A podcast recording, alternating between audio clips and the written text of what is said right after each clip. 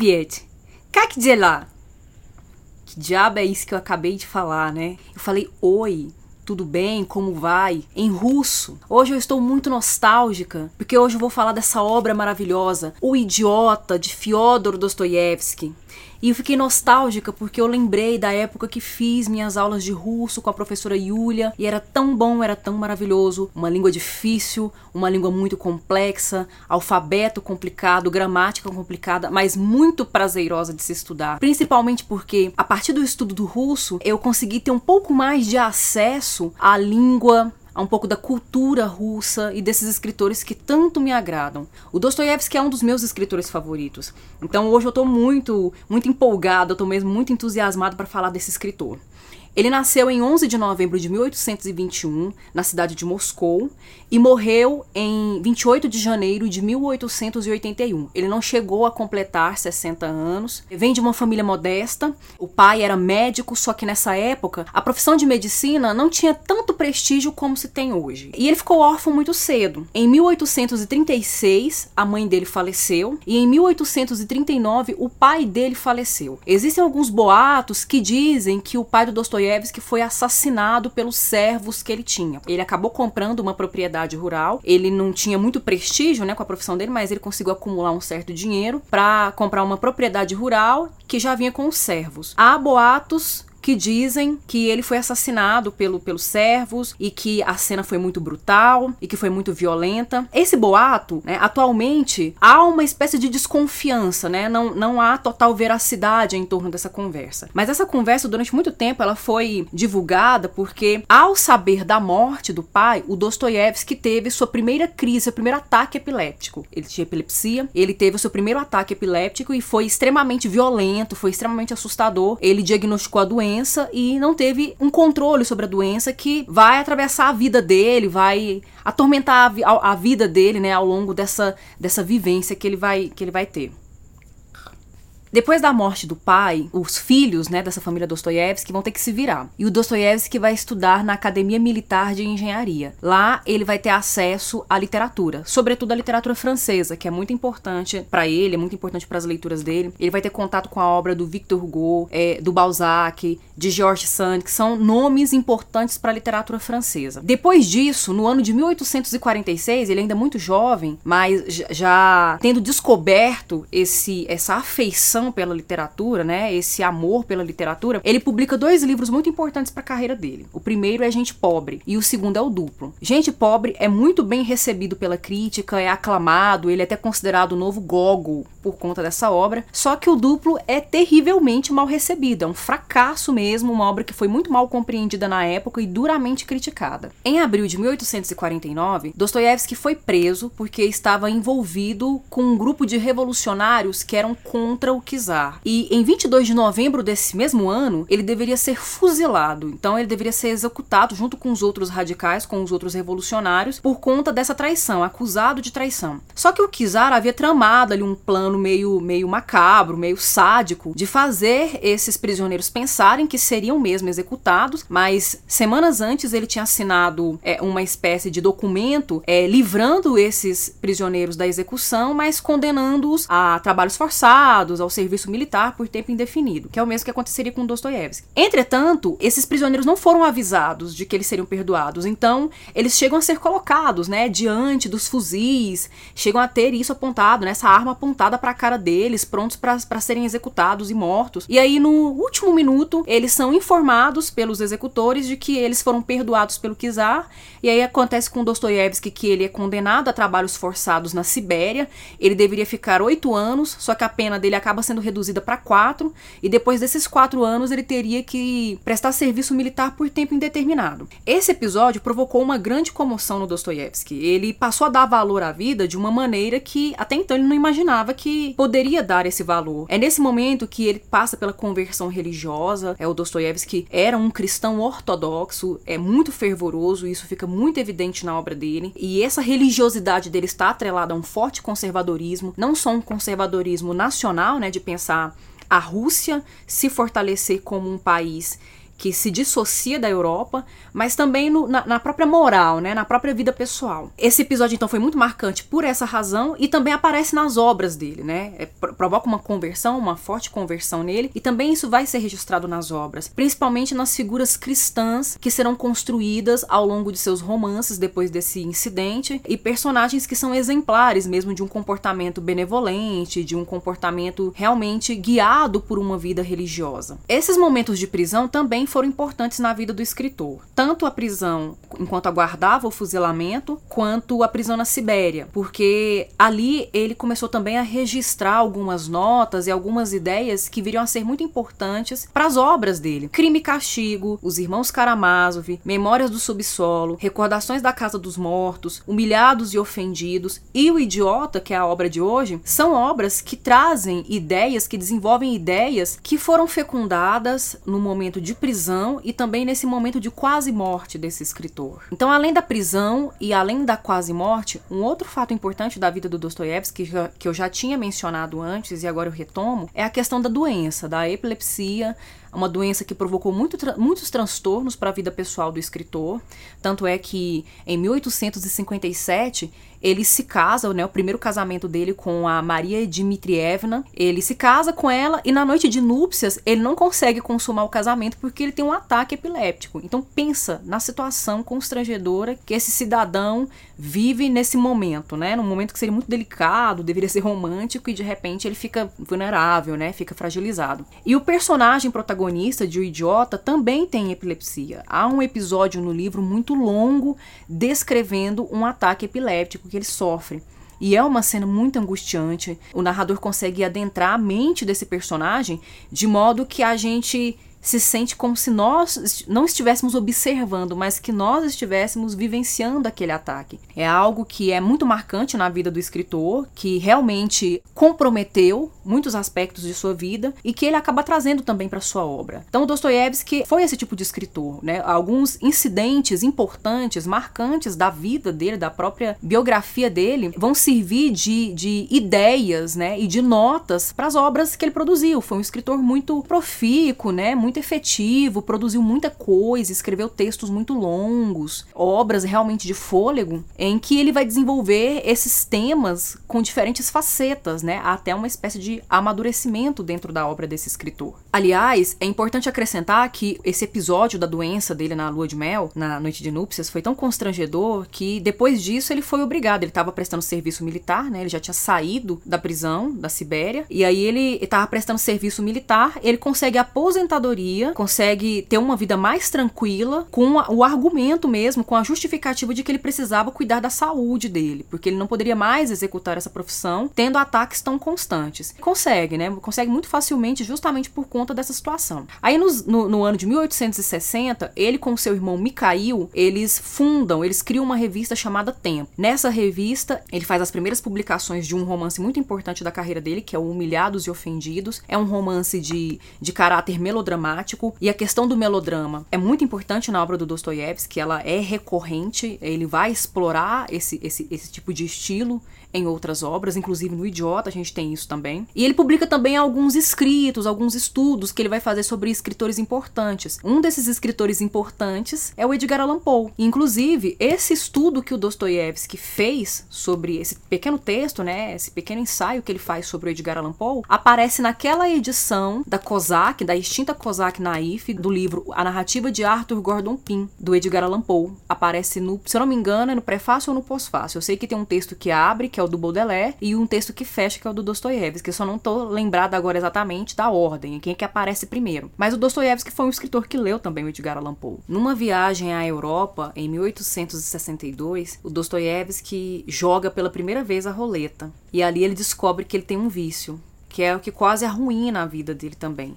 E esse, esse outro fato marcante, esse outro episódio marcante da vida do Dostoiévski, esse demônio que vai persegui-lo ao longo de sua vida, também aparece em obras, ele também registra em algumas obras, inspirado na própria vida dele, né, de como muitas vezes ele torrou todas as economias da família, deixou a família sem um tostão furado, jogando mesmo, né, gastando tudo isso, detonando tudo isso em jogos. Isso aparece no livro O Jogador. Esse retrato do personagem Dostoiévski também aparece em Crime e Castigo, amigo, mas de uma maneira mais distante no personagem Marmeladov, que é um personagem que também deixa a família na mão, compromete todas as economias da família por conta desses prazeres viciosos. Então é outro fator que ele, ele vai julgar em, em relação a si mesmo dentro da própria obra. No ano de 1863, ele e o irmão perdem a licença que eles tinham para publicar na revista O Tempo. É, a revista é, é perseguida, é atacada, é considerada subversiva e aí eles têm essa licença caçada. Só que aí eles vão e fundam uma nova revista chamada Época. Só que o trabalho deles acaba não durando muito tempo, porque em 1864 a esposa dele morre de tuberculose e o irmão dele também morre em seguida. E ele fica sozinho. Esse golpe é muito duro. Ele acaba optando pelo recolhimento, pelo total isolamento, foge um pouco dessas atividades, né, dessa turbulência, desse desse fervilhar que era a atividade profissional e cultural que ele exercia, e ele vai se isolar para se curar, mas também para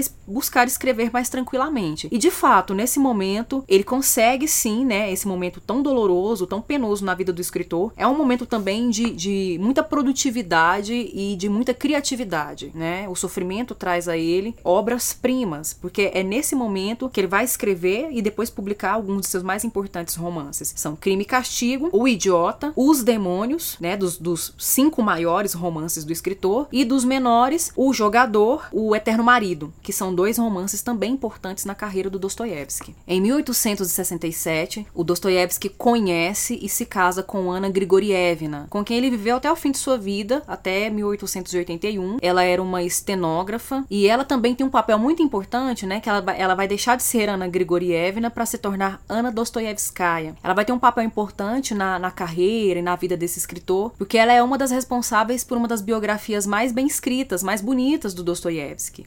Essa é a biografia Meu Marido Dostoiévski. Essa é uma das fontes de pesquisa que eu, que eu trouxe, que eu consultei, para poder falar um pouco da vida do escritor. E a outra biografia também que eu, que eu consultei, que é uma das mais respeitadas, é desse especialista em Dostoiévski, o Joseph Frank. Não é só esse volume que a gente tem, nós temos cinco volumes, esse aqui é um dos mais finos, que ele vai narrar os momentos iniciais, a vida em família do autor. Em outros momentos ele vai falar da obra, né, do trabalho político e de como tudo isso modificou a percepção e a visão de mundo desse autor para produzir as obras que produziu. O Dostoiévski é um dos escritores mais importantes da literatura universal. A crítica em geral o considera muito, ele é um escritor canônico, embora haja algumas controvérsias, né? Alguns críticos críticos vão pontuar alguns problemas, algumas implicâncias, mas é importante ressaltar algumas características que fazem desse escritor tão importante. É, a primeira é o próprio biógrafo Joseph Frank fala sobre esses cinco romances, né? São, são cinco gigantes romances da literatura universal, são cinco elefantes do Dostoiévski, que são justamente nessa ordem: Crime e Castigo, O Idiota, Os Demônios, O Adolescente e Os Irmãos Karamazov. Ao fazer a leitura desses cinco romances, eu só não li o Adolescente ainda, porque porque a editora 34 lançou recentemente a edição desse livro traduzido direto do russo. Mas é, acompanhando um pouco a sequência desses romances, é possível perceber que dentro da obra do Dostoiévski há uma transformação de visão de mundo. Há um certo idealismo num primeiro momento, mas o idealismo ele sempre se frustra, né, gente? É, é, é muito frustrante ser idealista, porque a gente nunca consegue é, colocar no real, no concreto, aquilo que a gente está idealizando. E essa frustração fica muito evidente na construção dos seus personagens, de modo que nos últimos romances nós temos uma ascensão de personagens muito pessimistas. Então, esse, pessimismo que acaba ficando evidente em algumas obras, em alguns personagens, e não só nesses cinco gigantes, mas a gente vê também certo pessimismo lá em Memórias de Subsolo, por exemplo, que é uma das obras do Dostoiévski mais densas, né, de caráter filosófico muito pesado, fazem desse escritor muito caro, não só para a literatura, mas ele também é importante para filosofia, para psicanálise, para psicologia, ele é importante para teologia. Na filosofia, ele é importante porque, de certo modo, ele dá contribuições para o pensamento que viria a ser desenvolvido pelo Nietzsche. Esse niilismo, né, essa negação, uma certa dose pesada de pessimismo em relação ao mundo, o existencialismo que surge no século XX. Sartre foi um grande leitor de Dostoiévski, ele mesmo admite que o Dostoiévski trouxe importantes contribuições para esse pensamento que se, que se molda no início do século XX, né, para esse olhar pesado para a vida. Os personagens do Dostoiévski vivem de maneira muito pesada também, né? Eles parecem não conseguir se acertar na sociedade, eles não, não se encaixam em lugar nenhum. Para psicanálise, ele também é muito importante, para psicanálise, para psicologia. O Freud, né, o pai da psicanálise, leu muito a obra do Dostoiévski e ele vai discutir a questão do parricídio, né, a questão dos conflitos entre pais e filhos, principalmente com, do filho com o pai, partindo mesmo de uma perspectiva de analisar o complexo de Édipo, né, e esse desejo de eliminar a figura do pai, a questão da loucura, a questão dos transtornos mentais, a questão do, do sujeito, né, e, e, e desse inconsciente que muitas vezes se manifesta e guia o comportamento do sujeito. É, isso tudo foi muito caro dentro da obra do Dostoiévski e foi muito importante para a leitura do Freud. O Freud menciona muito Dostoiévski. Também importante para teologia, né? É, aqui eu faço um, um, gancho apenas, né? Não desdobro tanto autorias de, de, de, dessa área, mas por conta mesmo dessa, desse conservadorismo, dessa forte religiosidade, né? Dessa ortodoxia religiosa que o Dostoiévski acaba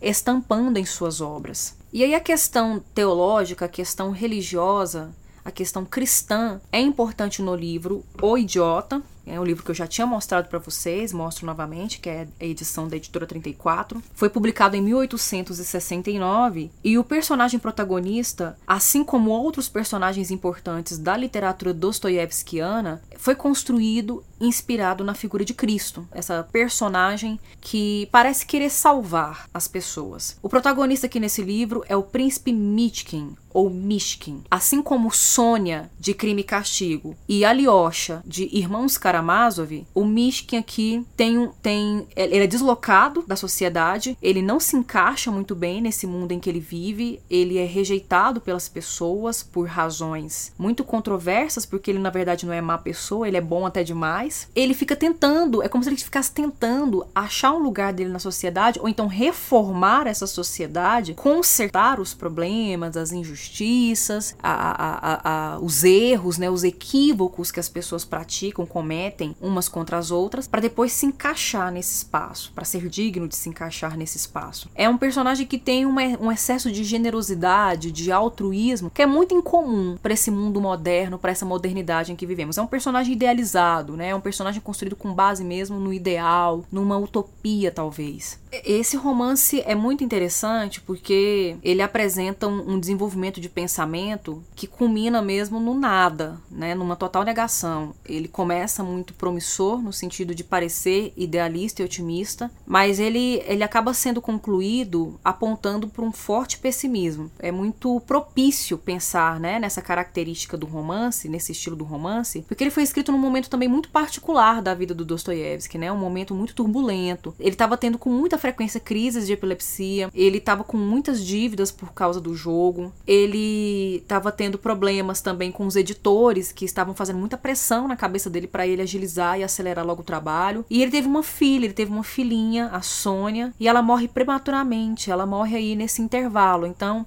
é um momento de acontecimentos muito marcantes e muito dolorosos na vida desse escritor, que possibilita o nascimento dessa obra. E aí nós temos um narrador que é muito peculiar também, aliás, o narrador de Dostoiévski, nas outras obras do Dostoiévski ele é muito peculiar, ele, ele é um narrador observador onisciente, mas ele é intruso, ele é entrão, ele, ele, ele entra no meio da narrativa, é como se fosse um personagem do povo ali, ele morou na vizinhança ali, ele ficou sabendo da história daquelas pessoas, daquelas personagens, e ele resolve contar. E há muitas marcas de oralidade na fala desse, desse narrador. Né? É como se você vai ler em voz alta, é como se realmente uma pessoa estivesse contando para você histórias da vizinhança, digamos assim. Paulo Bezerra, que é o tradutor dessa, dessa obra aqui, da editora 34, ele traduz direto do russo, ele é um especialista em Dostoiévski. É, ele vai falar duas coisas muito interessantes. A primeira é sobre como o, o, esse romance, é um romance psicológico, aliás, boa parte das obras do Dostoiévski tem esse, esse aspecto psicológico mais marcante, então é um romance psicológico. Quase não há ação. Para quem gosta muito de ação no enredo, essa leitura acaba podendo se tornar um pouco morosa, porque os diálogos são gigantescos, há momentos de monólogos e as personagens são definidas justamente por isso, elas são definidas discursivamente, né, o que o Paulo Bezerra vai, vai pontuar. Portanto, a, a, a leitura do prefácio dessa edição é fundamental, porque é aqui que ele vai falar é, sobre isso, de como as personagens são definidas, as ações das personagens, as mudanças, as transformações das personagens vão ser ser definidas discursivamente. A, essa marca de oralidade, né, essa marca do popular na língua do Dostoiévski, na dicção, no estilo dostoiévskiano, era um projeto mesmo do escritor de querer dar uma cara para a literatura russa mesmo, de querer fazer, como nacionalista, querer dar uma cara russa mesmo, para uma identidade russa para sua literatura, para a literatura que ele estava fazendo, representativa do povo russo. E isso, para alguns críticos, foi motivo de muito debate, de muita polêmica, porque muitos começaram a comparar o Dostoiévski ao Gogol, o Dostoiévski ao Tolstói, e dizer que o, que o Dostoiévski era menor, que o Dostoiévski era inferior ao Tolstói. É, esse é um dos motivos, né? É, a questão da linguagem e a questão também do, do, dos temas, né? Das ênfases que o autor dá em sua obra. O Dostoiévski não se debruça tanto sobre problemas é, sócio-históricos como o Tolstói faz. As abordagens da, dos romances dostoiévskianos é, estão mais voltadas realmente para o aspecto psicológico das personagens. Por isso que ele é tão importante para a psicanálise. Então, o Paulo Bezerra acabou fazendo uma defesa aqui do Dostoiévski, né? Considerando que é um outro estilo, que é um outro autor, é engajado num outro projeto, que passou por certas, certas situações na vida que acabaram motivando também, né? O privilégio, né? O privilegiar desses temas e, e do desenvolvimento dessa forma desse tipo de temas. Esse romance, é O Idiota, é considerado uma das obras mais autobiográficas do Dostoiévski, porque ele traz dois elementos da vida dele que são muito caros, é que é a questão da doença, da epilepsia e a questão da pena de morte. O Mitkin, o príncipe Mitkin, fala em diversos momentos sobre o posicionamento dele em relação à pena de morte. Há um episódio que ele vai narrar no livro em que ele testemunhou uma execução e na Suíça ou na França, ele testemunhou uma, uma execução execução e isso foi muito marcante para ele, foi, deixou ele muito impressionado. E o Dostoiévski vai extrair isso da sua própria vida, né, da sua própria vivência, é, para poder narrar esses episódios, né, que são, são muito autobiográficos, porque fizeram parte mesmo da vida dele. E é importante pensar nesse personagem, né, por que, que ele leva esse título de o idiota. Quando a gente pensa na palavra idiota, você vai pesquisar a palavra idiota, hoje a gente usa assim, né, de uma maneira muito espontânea para xingar uma pessoa, de imbecil, né, de burro, uma pessoa que é, que é imbecil, a gente chama de idiota. Mas a palavra idiota, que vem de idiotia, tá ligada a uma patologia, né? Uma espécie de retardo mental, de déficit mental, é, de perda cognitiva mesmo. Nesse livro, esse protagonista é chamado de idiota, mas ele não sofre desse tipo de patologia. Ele é apenas epilético. Ele não tem é, retardo mental, não tem déficit cognitivo, nada disso. Mas ele é tratado como idiota e ele é chamado de idiota por vários personagens dentro do romance por conta do comportamento dele né? O modo como ele está no mundo, o modo como ele olha para questões sociais da, da realidade em que ele vive, é que atribui a ele esse, esse adjetivo tão pejorativo de idiota. Ele é preocupado com o outro, ele é muito altruísta. O altruísmo dele tá um pouco acima da média, né? Às vezes ele é capaz de se sacrificar, de se colocar em situação comprometedora, perigosa, para ajudar as outras pessoas, né? Parece não guardar rancor, parece sempre que tem uma justificativa, sempre compreende entende. Às vezes o agressor dele, ele consegue ter uma, uma, uma visão mais flexível, uma visão mais tolerante dessa figura. Então, pelo modo como ele lida com o mundo em que ele vive, com a sociedade em que ele vive, é que ele é tratado de idiota, como idiota. Dificilmente você vai ver no romance ele perder a paciência com alguém. Há momentos em que isso acontece e você percebe uma grande articulação, boa argumentação dele, né? Ele consegue debater muito bem com seus algozes, com quem tá rindo da cara dele. Só que demora muito a chegar a esse ponto, né? É uma figura mesmo muito cristã cristã. O Dostoiévski assume, ele admite que se inspirou na figura do Cristo para poder construir o seu personagem. Isso é muito interessante, porque esse personagem é construído dentro de valores morais, éticos, configuração do caráter dele é muito idealizada. Isso também foi um tema muito recorrente na obra do Dostoiévski. Ele vai pontuar isso em outras personagens dentro de outras obras, dentro de outras narrativas. Isso porque o próprio Dostoiévski tinha muito isso, isso em muita alta conta, né? A coisa da moral, a coisa do caráter, da ética estética. Ele tinha muita dificuldade com isso, né? Ele era viciado, ele era gastava o dinheiro dele com vício. Às vezes ele tinha uma postura, um comportamento um tanto quanto é, leviano em relação aos compromissos dele, embora ele tenha conseguido cumprir os compromissos dele como escritor, como profissional, mas com a família, por exemplo, deixou na mão em algumas situações. Então, como ele sofria com esse auto julgamento, é, ele conseguia trazer isso muito bem para a obra dele, né? A construção de uma de uma pessoa, de um sujeito realmente que a sociedade estava precisando. A sociedade em franca decadência, a sociedade em frangalhos, né? Caminhando cada vez mais para perda de humanidade, para perda de humanização. Ele tinha aí um ideal, né? Um projeto ideal de que tipo de sujeito, de que tipo de pessoa deveria compor essa sociedade para ajudar a sociedade a ter uma guinada moral e ética. Eu vou encerrar por aqui os meus comentários preliminares a respeito de Dostoiévski e de sua obra O Idiota. Farei um próximo vídeo na semana para semana que vem sobre esse romance, porque é um romance muito denso. Há outros pontos, há outros aspectos que merecem ser considerados e eu não quero alongar demais esse vídeo para não deixar a coisa muito cansativa. Peço que você compartilhe esse vídeo, que você não deixe de seguir o canal, porque agora que você viu esse primeiro vídeo, é importante que você veja a segunda parte. Então, siga e ative ali, tá? O sinalzinho, o sininho para você receber a notificação do segundo vídeo e você ter a completude da leitura dessa obra. Eu agradeço. Espaciba. Obrigada. Até a próxima semana.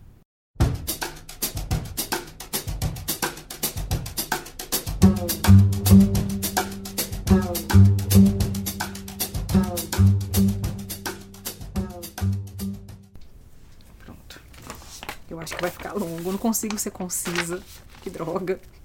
Ainda mais falando de Dostoiévski.